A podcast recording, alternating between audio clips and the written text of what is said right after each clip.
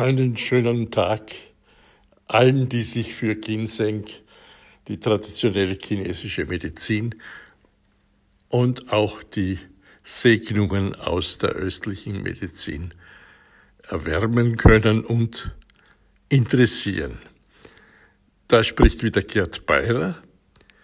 Ich habe diesen Podcast begründet, weil es mir eben ein Anliegen ist, diese Segnungen der Menschheit, die unter Ausschluss der Öffentlichkeit eigentlich vor sich hin äh, vegetieren, äh, wieder ins Bewusstsein der Menschen zu holen. Dass da sehr vieles an präventiver Maßnahmen schlummert, an Selbstbestimmung, an entsprechende Selbstverantwortung für den Zustand von Körper und Seele.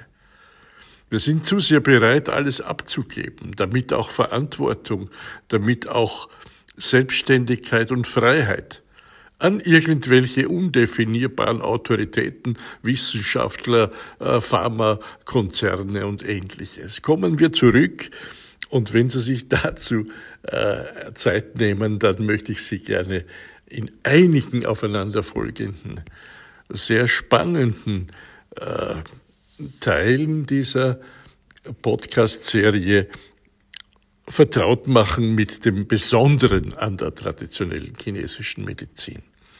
Ich werde sie jetzt TCM nennen, sollte sie öfter vorkommen, weil das kürzer ist. Das ist gegenüber der westlichen Medizinsysteme schon deutlich anders, auch wenn man sagt, man sollte das abwägen und sowohl als auch einsetzen. Da bin ich ganz dafür, nämlich zu sagen, ich will nicht entweder oder die westliche wissenschaftliche Medizin gegen die traditionelle chinesische tauschen oder vice versa, sondern ich möchte gerne dann, wenn in einer chronischen Angelegenheit es im Westen heißt austherapiert, sehr wohl die östlichen Methoden äh, zumindest abwägen und versuchen, während im Falle von operativen Notwendigkeiten zweifellos die westliche wissenschaftliche Medizin die Nase weit vorne hat. In China war es jahrelang verboten, also jahrhundertelang verboten, den Körper äh, zu sezieren und dadurch ist auch die operative, invasive Methodik dort in den Kinderschuhen, was in vielen Fällen natürlich auch seine Vorteile haben mag, wenn man nicht immer gleich schnippelt und äh, den Organismus in seine Bestandteile zerlegen will. Also wägen Sie gut ab von Fall zu Fall. Hier wollen wir uns nähern diesen eindeutigen Vorzügen, die diese vorbeugende Gesundheitspflege im Osten zweifellos hat. Man nennt sie dort Yangsheng, die Lebenspflege. Das ist mehr als Zahnpflege und Körperpflege, was man mit der Dusche und der Bürste erledigen kann. Das ist das Leben zu pflegen, der Sinn, ein Teil des Sinnes des Lebens, um mit sich quasi dieser kostbaren einzelnen Erscheinung, die das Einzige ist, was wir wirklich haben, achtsam umzugehen. Und so ist Lebenspflege, dieses Yang Sheng, auch ein Teil meines Berufes als Qigong-Lehrer geworden. Die Meisterschaft im Yang Sheng die ich als Shifu in beiden Schulen, Wien und Graz, doch über 20 Jahre ausüben durfte. Heute unterrichten in den Schulen äh, ausgebildete Schüler von mir.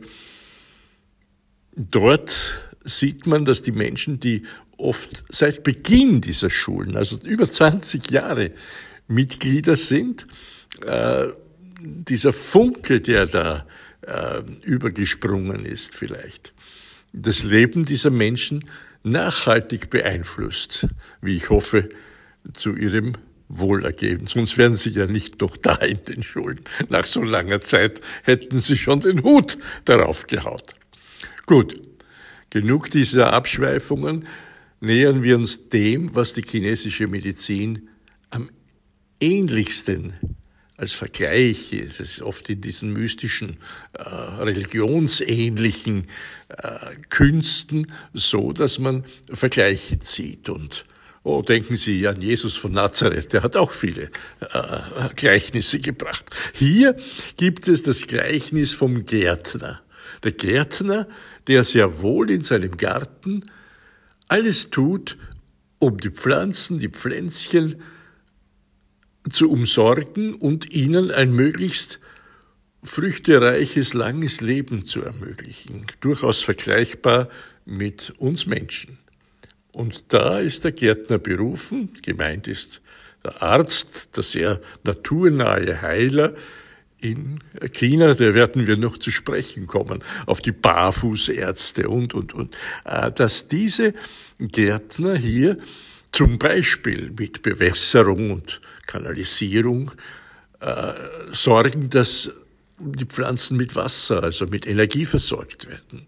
Das drückt sich aus in der Akupunktur in der chinesischen Heilkunde. Oder dass man düngt und dass man die Stoffe zufügt, die den Pflanzen am ehesten fehlen. Und das ist naheliegenderweise die große Kräuterheilkunde in der chinesischen Medizin, die 80 Prozent der Behandlungsmethoden ausmacht.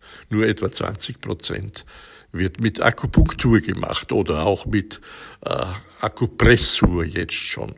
Ein wichtiger Teil zweifellos auch die Moxibustion, also das Erwärmen der Moos, der Akupressurpunkte oder Akupunkturpunkte oder eben auch Yangsheng, die Lebenspflege im Qigong, im Kung Fu, im Tai Chi Chuan mit harmonischen, fließenden Bewegungen die Lebenskraft wieder an die Orte zu bringen im Organismus, wo sie gebraucht werden, die Energien.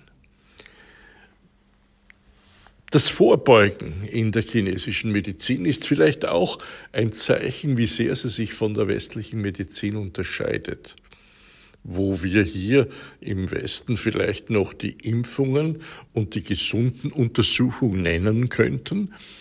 Dort bezieht sich in China schon der gute Arzt in der Beobachtung des Lebens, der Lebensumstände und der Lebensweise seiner Patientinnen und Patienten, um rechtzeitig, lange bevor die Krankheit sich manifestiert, eingreifen zu können. Da gibt es doch schon Botenstoffe, könnte man fast sagen, die vorausgeschickt werden. Oder gibt es nicht Frösteln vor einer Erkältung oder äh, schon langes Magenweh, äh, bevor irgendein Geschwür sich ausbildet? Ist es nicht schon so, dass lange Zeit Verspannungen und Krämpfe den Menschen quälen, bevor sich an den Stellen der Muskeltension entsprechende Erkrankungen, Gelenksbeschwerden und so weiter ausbilden. Das schon achtsam zu beobachten und mit dem Patienten, der Patientin zu besprechen, das ist Anliegen eines guten chinesischen Arztes, einer Ärztin, die diesen Dingen auf die Spur kommt, weit bevor sich eine Erkrankung körperlich oder auch seelisch manifestiert.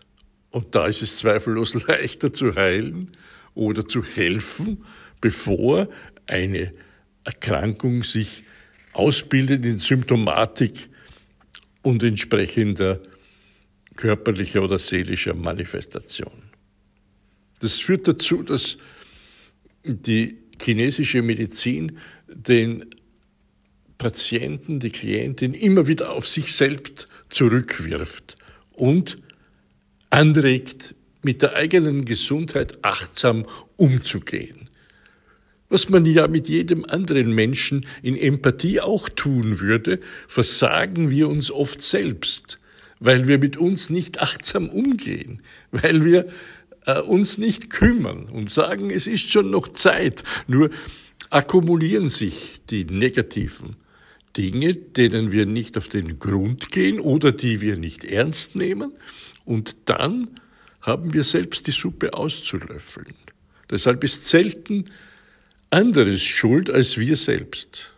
Das mag mit Ausnahme der genetischen Beschwerden oder was es eben auch an Umwelteinflüssen und äußeren Einflüssen wie Klimaten und so weiter äh, betrifft, äh, nur richtig sein. Aber es ist ein großes Feld. Es ist, äh, es umfasst sehr, sehr vieles, was wir selbst beeinflussen können.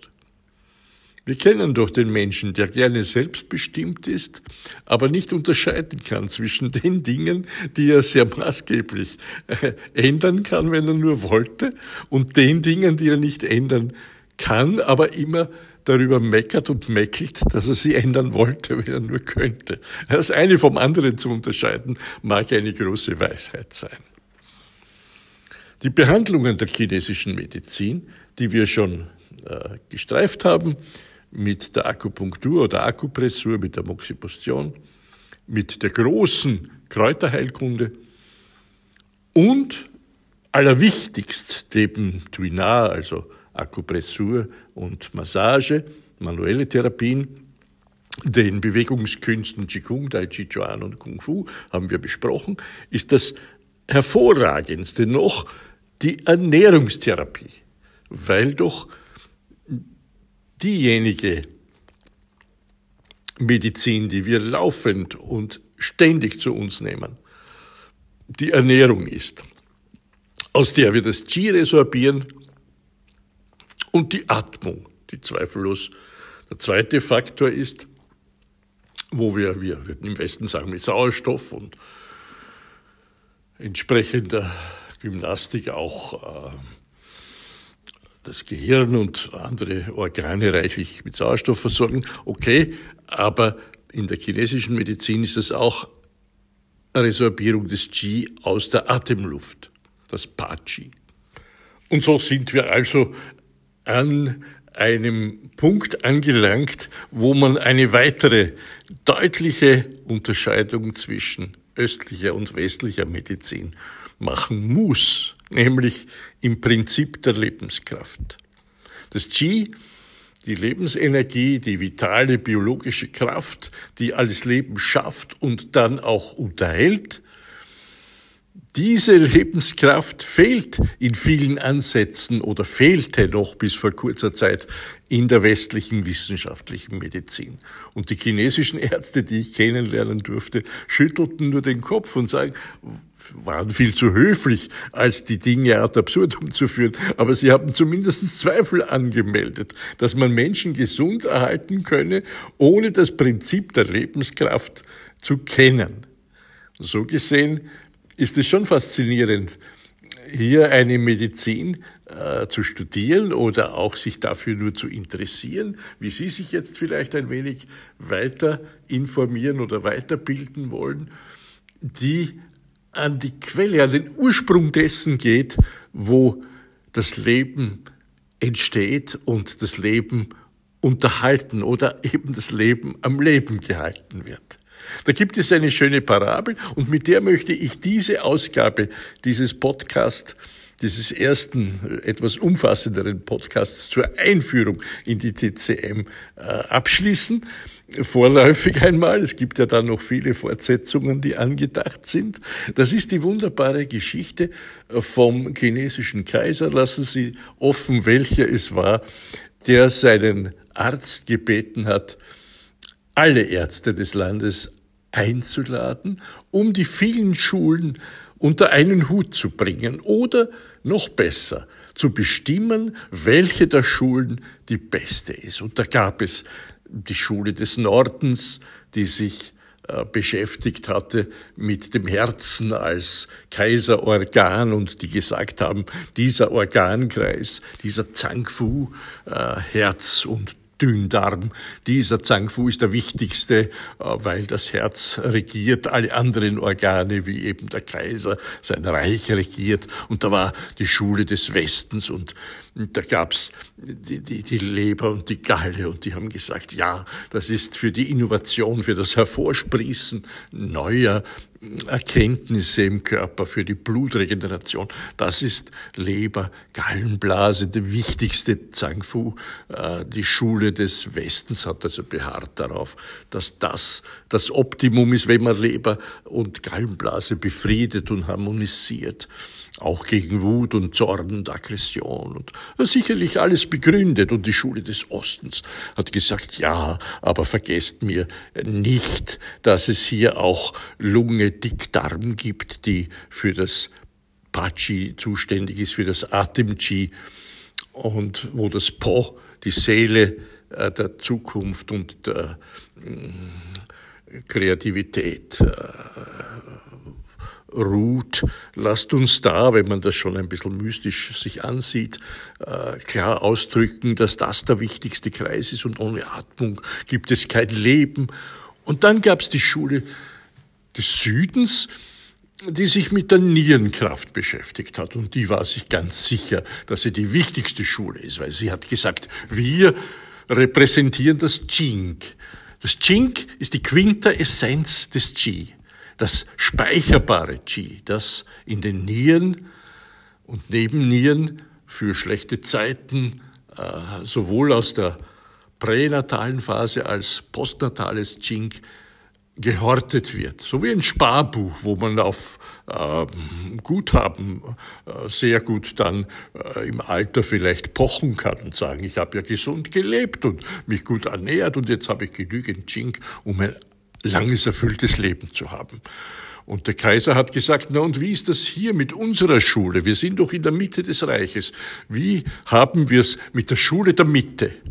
Und der Arzt hat gesagt, wir Majestät, wir sind die Schule der Mitte. Wir haben die Erde als Element.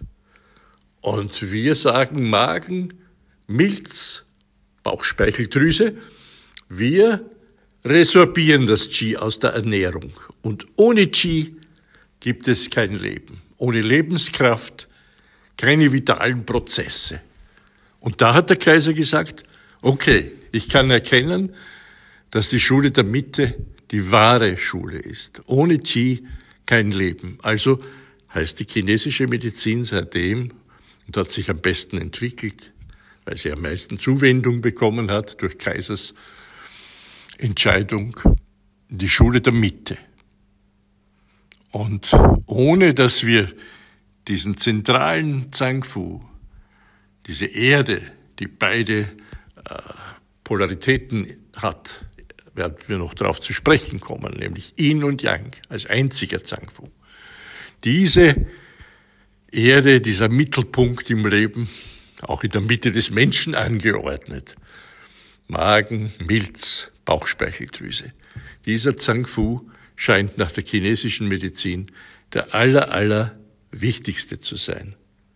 Und Gesundheit und Krankheit unterscheiden sich nach der chinesischen Medizin im Wohlergehen, im vollen Genießen des Lebens, indem man ein langes, erfülltes Leben führen kann, wenn man alle Zangfus harmonisiert, die Organkreise in Einklang bringt und seine Mitte pflegt. Darauf werden wir im Einzelnen zu sprechen kommen, wenn Ihnen diese erste Einführung, die Sie mir erlauben, als nicht einfach zu nennen, weil es ein enorm großes Wissensgebiet ist, in das ich Sie äh, sehr liebevoll, aber auch nicht zu fordernd einführen will und vielleicht auch ein wenig interessieren will mit einigen äh, Stories, die da round around rundherum sich abbilden, dass sie da noch einige Folgen mit Liebe verfolgen, vielleicht auch mit Ehrgeiz sich da einhören und empfehlen Sie bitte den Kanal. Ich danke Ihnen vielmals und ich wünsche Ihnen, dass Sie ein langes, erfülltes Leben führen können und mit der Weisheit aus der TCM auch ihre Umwelt wohlig, sukzessive, aber nachhaltig beeinflussen. Ich danke Ihnen. Happy Chi sagen wir im Qigong. Also glückliches Qi, glückliche Energie. Happy G, ciao.